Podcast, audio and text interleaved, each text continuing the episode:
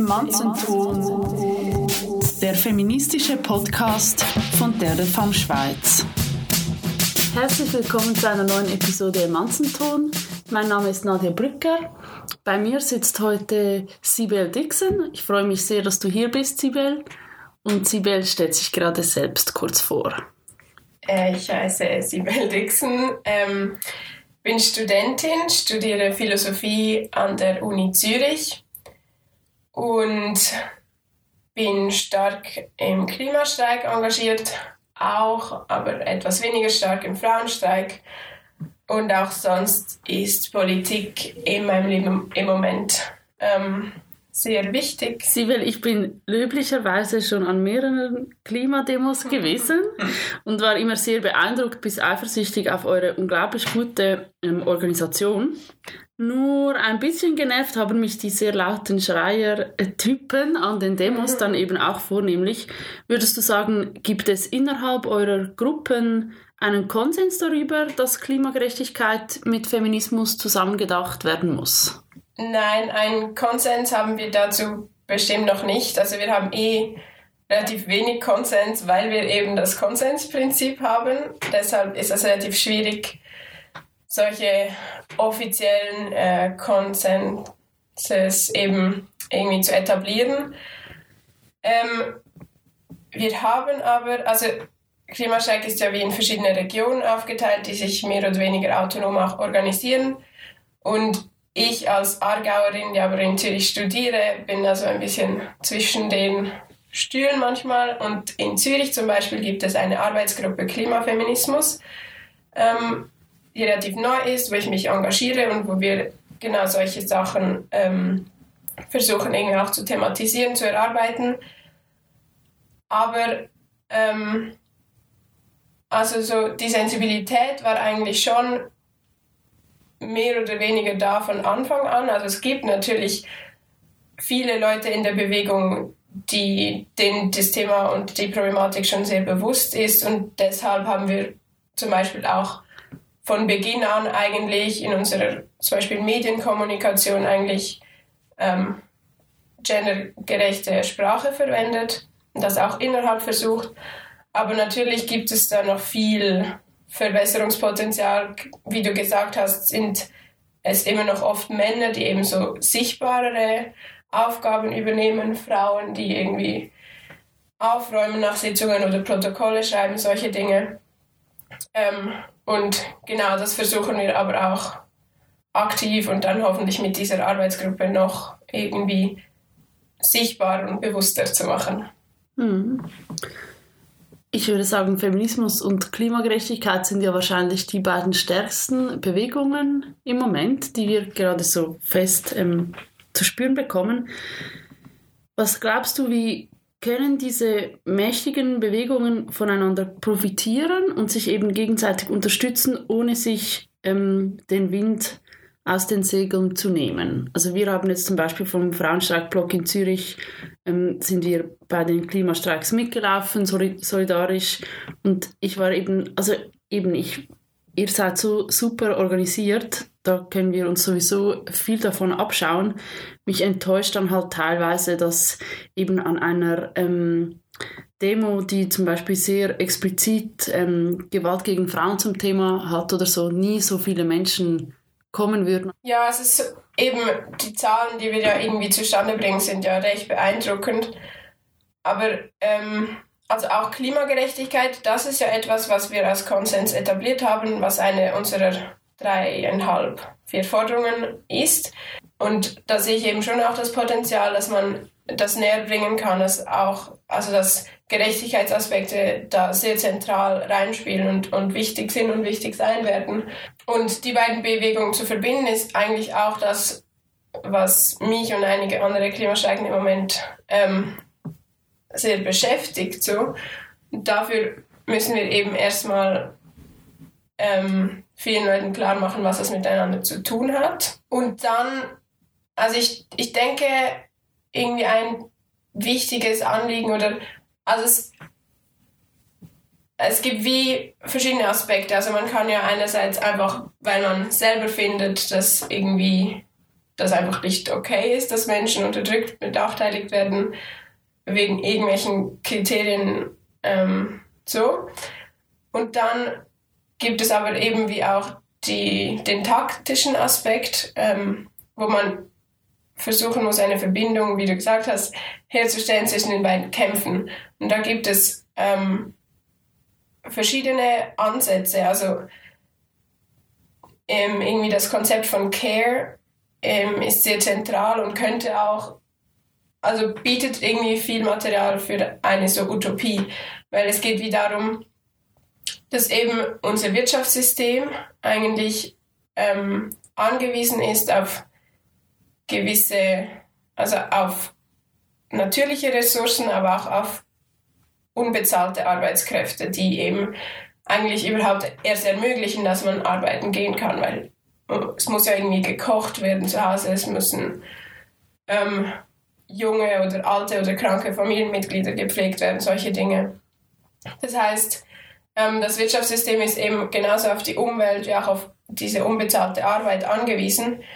Und daraus könnte man eine solche irgendwie Care-Utopie eigentlich ähm, etablieren und sich überlegen, ob ähm, die Art, wie wir im Moment irgendwie leben und wirtschaften, ob das eigentlich das ist, was uns die beste Welt und Gesellschaft bringt, ob zum Beispiel das BIP, das ja systematisch eben Care-Arbeit ignoriert, unbezahlte und ähm, sogar Umweltschäden belohnt. Also wenn es irgendeinen Waldbrand gibt, dann geht ja nachher das BIP steigt, weil dort dann Lohnarbeit verrichtet werden musste. Ob das eigentlich die geeignetsten Messinstrumente sind für irgendwie den Erfolg und Wohlstand unserer Gesellschaft. Und eine Care-Utopie wäre dann eine, in der man eben Sorgearbeit für Mensch und Umwelt ins Zentrum stellt und das eigentlich aufwertet. Genau, genau. Ähm, voll. Und das eben eine, also der eine Aspekt ist wie klar, wieso wir den unterstützen müssen. Eben Sorge zur Umwelt ist ja eigentlich genau das, was wir fordern. Und dann auch, dass die andere Sorgearbeit, eben die mehrheitlich von Frauen verrichtet wird, auch aufgewertet wird, hat auch ähm, in sich eigentlich ähm, ein Vorteil für uns als Klimabewegung, weil Care-Arbeit tendenziell die viel klimafreundlichere Arbeit ist, weil eben nicht, also weil nicht irgendwie überflüssige Produkte hergestellt werden, weil nicht mit Ressourcen gehandelt wird. Und ähm, sogar die Arbeitswege häufiger kürzer sind, solche Dinge. Ich habe ähm, auf Twitter immer wieder beobachtet, dass sich ältere Herren so gerne über den Aktivismus von jungen Frauen lustig machen oder ihnen dann ganz gönnerhaft Dinge erklären. Also Greta Thunberg ist ja so das exemplarische Beispiel dafür. An, an ihr haben sich schon so viele ausgestorben geglaubte Männerexemplare abgearbeitet. Hast du als junge Frau mit sehr klaren Positionen oft das Gefühl, nicht ernst genommen zu werden? Nein, ich, ich muss sagen, ich persönlich nicht. Also wenn dann eher wegen dem Alter habe ich das Gefühl, dass wir eh tendenziell als Klimastreikende weniger ernst genommen werden. Also direkt hat man das Gefühl, wir werden weniger ernst genommen auf irgendwelchen Podien oder so, aber dann merkt man ja schon, dass wir eigentlich ernst genommen werden oder ihn zumindest oder sie zumindest einschüchtern können, wenn man dann sieht, wie eben bürgerliche Parteien so jetzt in Panik geraten. mhm. Ja.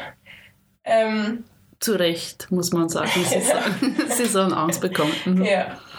Ähm, und also ich war jetzt auch noch nicht auf so vielen Podien, deshalb ähm, kann ich vielleicht dazu nicht so viel sagen für ähm, die Perspektive nach außen. Aber innerhalb ähm, gibt es, wie gesagt, auch, äh, also haben wir auch mit solchen Dingen zu tun.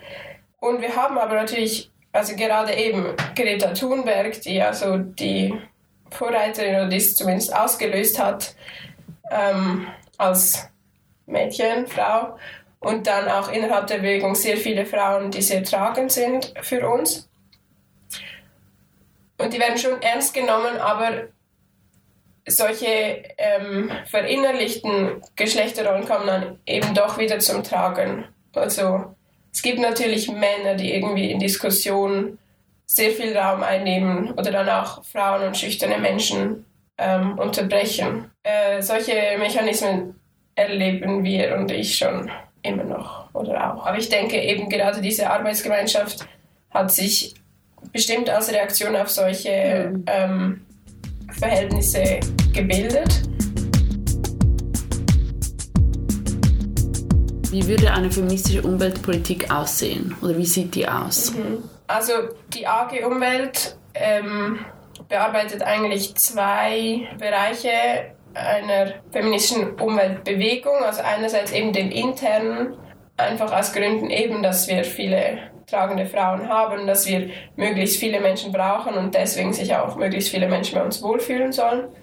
Und dann den anderen Aspekt, den du jetzt angesprochen hast, an dem sind wir aber, also das wie in Arbeit, da gibt es eben die vorher angesprochene Care-Utopie, also Care-Arbeit, Sorge ähm, für Mitmenschen und für Umwelt aufzuwerten, sicher ein Aspekt von einer feministischen Umwelt. Ähm, wäre. Das würde halt vielleicht damit zusammenhängen, dass man das BIP ersetzt eben durch einen anderen Messwert. Eine andere wichtige Idee, die im Moment im Raum steht, ist die radikale Arbeitszeitverkürzung, die sogar eigentlich drei der wichtigsten zivilgesellschaftlichen Kämpfe so verbinden würde, weil sie eben einerseits klassenkämpferisch ist, also weniger bezahlte Arbeit führt eigentlich auch zu besseren Arbeitsbedingungen.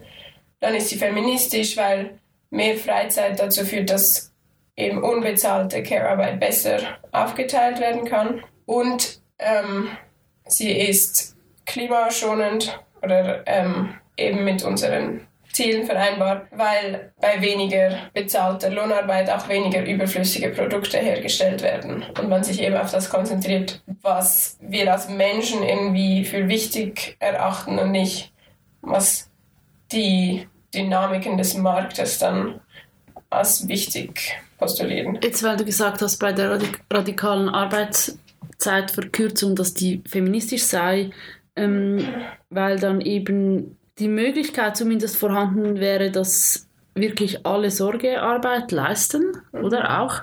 Da habe ich mich gefragt, ähm, weil ich im Gespräch, im letzten Gespräch mit äh, Caroline Arni zum Frauenstreik hat sie die Enttäuschung erwähnt oder dass man halt gemerkt hat, ähm, sobald jetzt Frauen endlich mit Lohnarbeit beginnen konnten, dachte man, die Ungleichheit und die Ungerechtigkeit würde sich dann zwischen Männern und Frauen auflösen und eben nur um dann festzustellen, dass die Ungleichheit wieder unter Frauen mit verschiedenen Arbeits- und Lebensbedingungen ähm, sozusagen sich aufgetan hat und eben überhaupt nicht ja die erwünschte Veränderung eigentlich angetroffen ist. Nehmen wir diese Care-Utopie, die ich eine sehr begrüßenswerte Idee finde. Wie würde man dann auch wirklich irgendwie sicherstellen können, dass eben auch wirklich möglichst alle in ihren, ihren möglichen äh, Ausmaßen Sorgearbeit leisten und dann nicht dort auch wieder Ungerechtigkeiten entstehen. Ja, voll. Also das ist natürlich ein Problem. Eben das, also das hat ja auch zur Care-Krise beigetragen, dass man eben wie diese Arbeiten einfach wieder auslagert. Und das ist ja so ein inhärenter Widerspruch des Kapitalismus auch. Einerseits versucht er, möglichst viele Dinge zu ökonomisieren, um daraus Gewinn ziehen zu können. Andererseits ist er genau auf diese Arbeit und auf die Umwelt angewiesen, um seine Kosten dorthin auslagern zu können und diese Sachen sozusagen gratis benutzen zu können, um dann Gewinne zu erzielen. Ich habe wie auch nicht das Rezept, um das irgendwie zu lösen, aber auf jeden Fall hilft da auch wieder der Feminismus, also gerade ein intersektionaler Feminismus denkt ja verschiedene Arten der Diskriminierung zusammen und versucht die zusammen zu bekämpfen. Und das ist, denke ich, sehr wichtig. Wie bei vielen Utopien, man hat Kriterien, Dinge, auf die man auf dem Weg achten soll, aber den Weg muss man nicht zwingend haben, würde ich sagen. Ich finde auch sehr spannend, weil ihr ja eben ähm, über diese, also ihr bringt dann eigentlich so Frau oder die Frau oder Frauen, wobei eben klar ist, dass das keine homogene Gruppe ist, ähm, mit, dem, mit der Natur zusammen und zwar indem ihr über diese mühsame Fremddefinierung, die Frau sei das Natürliche oder so, mit der wir noch immer belästigt werden. Also eben, wenn es darum geht, es ist, liegt halt in unserer Natur, Kinder aufzuziehen oder auf Kinder aufzupassen oder so. Und dann macht ihr die Verbindung, dass das eben wie bei der Natur, also als Ressource, eigentlich eine bloße Rechtfertigung ist, um ihre Arbeitskraft jetzt bei Frauen zum Beispiel eben im Care-Bereich ähm, auszubeuten. Und dann ginge es ja eigentlich darum, die Natur gleich wie die weibliche Arbeitskraft umzukodieren und also zu zeigen, das sind keine beliebig benutzbaren Objekte und sie stehen auch nicht beide einfach gratis irgendwie der Gesellschaft zur Verfügung. Denkst du, dass halt eine Diskussion darüber schon nur eine Umkodierung mit sich bringt? Also ich muss vielleicht noch kurz vorausschicken, dass das jetzt eigentlich wirklich fast alles meine Meinung und eben vielleicht die Meinung von den paar Leuten, mit denen ich an solchen Dingen arbeite, ist, aber eben so kein Konsens und nicht wie das Klimastreikbewegung solche die Position oder die Überzeugung vertreten, wo ich mir das wünschen würde. Aber genau, zu deiner Frage, also ich, ich denke nicht, dass das automatisch passiert so, weil wir schützen ja das Klima oder wollen es auch schützen aus einer egoistischen Perspektive. So. Also gerade wir Jugendlichen sagen ja, es betrifft schon unsere Zukunft und wir wollen eine Zukunft und so weiter. Das heißt, also die Erde würde ja schon weiter bestehen, auch wenn, sie jetzt, auch wenn es sich jetzt das Klima um 6 Grad ähm, erhitzen würde. Nur wir würden da nicht mehr weiter bestehen. Oder vielleicht nur noch jede achte Person oder so. Ähm, das heißt, ich denke nicht, dass das automatisch passiert, äh, dass diese, wie das dieser Wert auch der Natur an sich und dann eben auch der Frau an sich beigemessen wird ähm, sondern dass es eben, also ich denke, wie du gesagt hast, dass das durch die Diskussion passieren kann und hoffentlich passieren wird.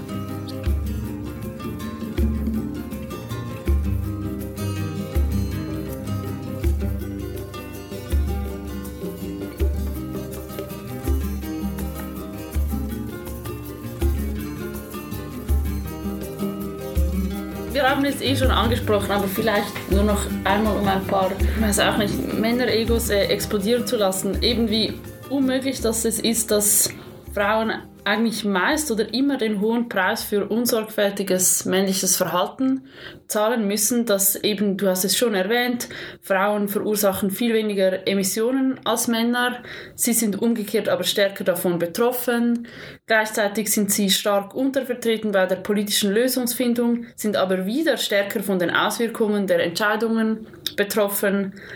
Also vielleicht noch als Frage irgendwie, weshalb, das haben wir glaube ich noch gar nicht, also weshalb sind Frauen überhaupt stärker von den Auswirkungen des Klimawandels betroffen und wie kann diese Asymmetrie proaktiv angegangen werden? Also wie können vielleicht auch ähm, Männer für ihr sehr äh, fahrlässiges Verhalten in die Mangel genommen werden?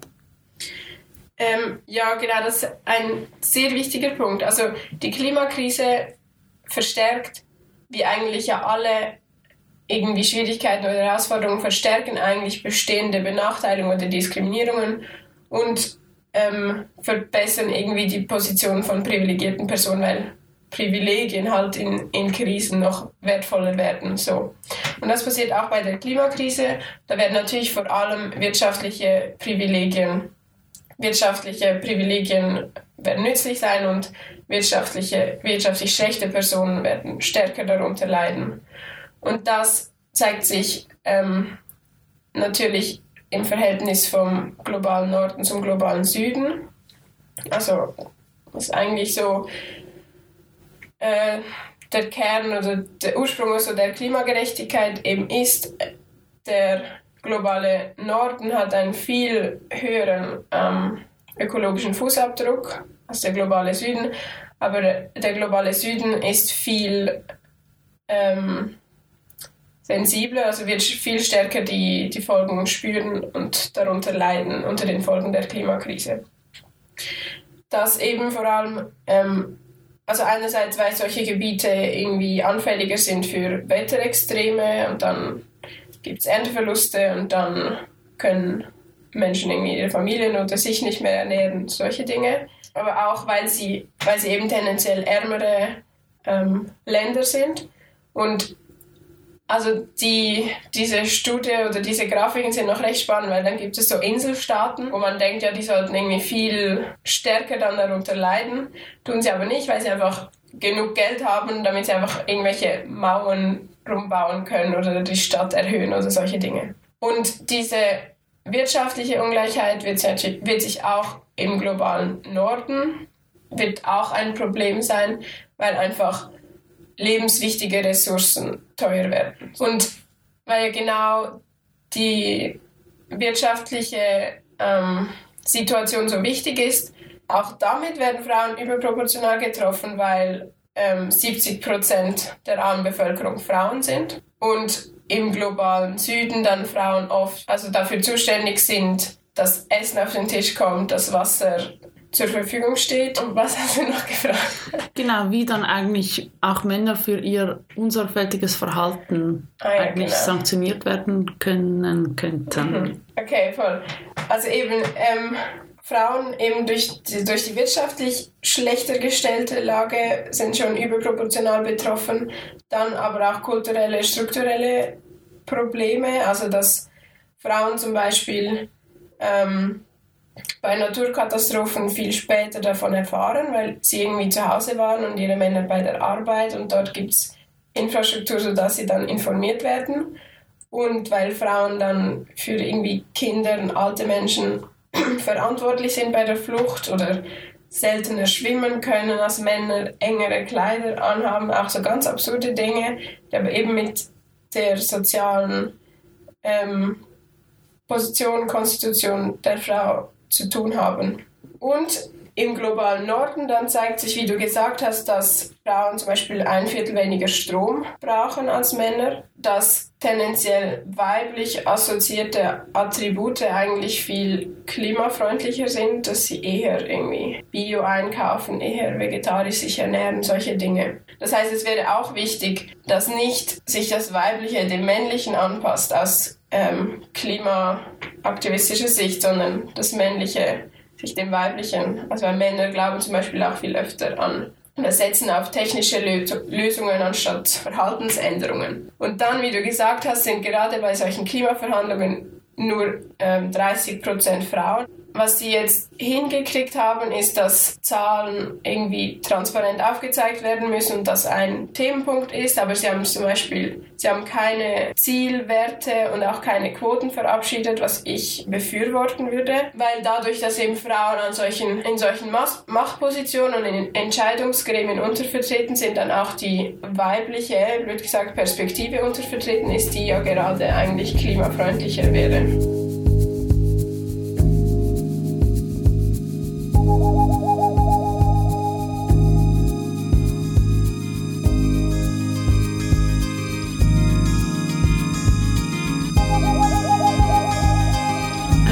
So als Frage zum Schluss, falls jetzt je Mensch noch immer nicht davon überzeugt wäre, streiken gehen zu müssen. Der weltweite nächste Klimastreik ist am, am 24. Ja. Mai, genau. Was würdest du einer oder einem sagen, der noch immer nicht ganz entschlossen wäre, ob sie oder er oder Mensch ähm, streiken gehen sollte? Ich würde der Person sagen, dass der Streik, der ja das Mittel ist, das auch Frauen und Klimastreik verbindet. Das Mittel ist, zu dem man greift, wenn Mensch eben keine andere Möglichkeit hat, ihre Stimme irgendwie hörbar zu machen. Wenn man keine Millionen hat, keine Lobbys, aber man hat eben die Stimmen der vielen, also es ist für viele Leute wichtig, weil eben die allergrößte Mehrheit der Menschen stark darunter leiden wird, wenn sich das Klima stark erhitzt.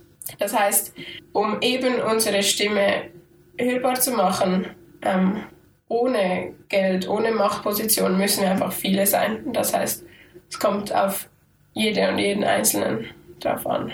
Vielen Dank für das Gespräch, Sibyl. Danke dir. Das war bereits wieder eine Folge im Manzenton. Ich hoffe sehr, dass sie euch gefallen hat und freue mich wie immer über Feedback. Am besten sehen wir uns am 24. Mai und am 14. Juni auf der Straße. Bis dann. Tschüss.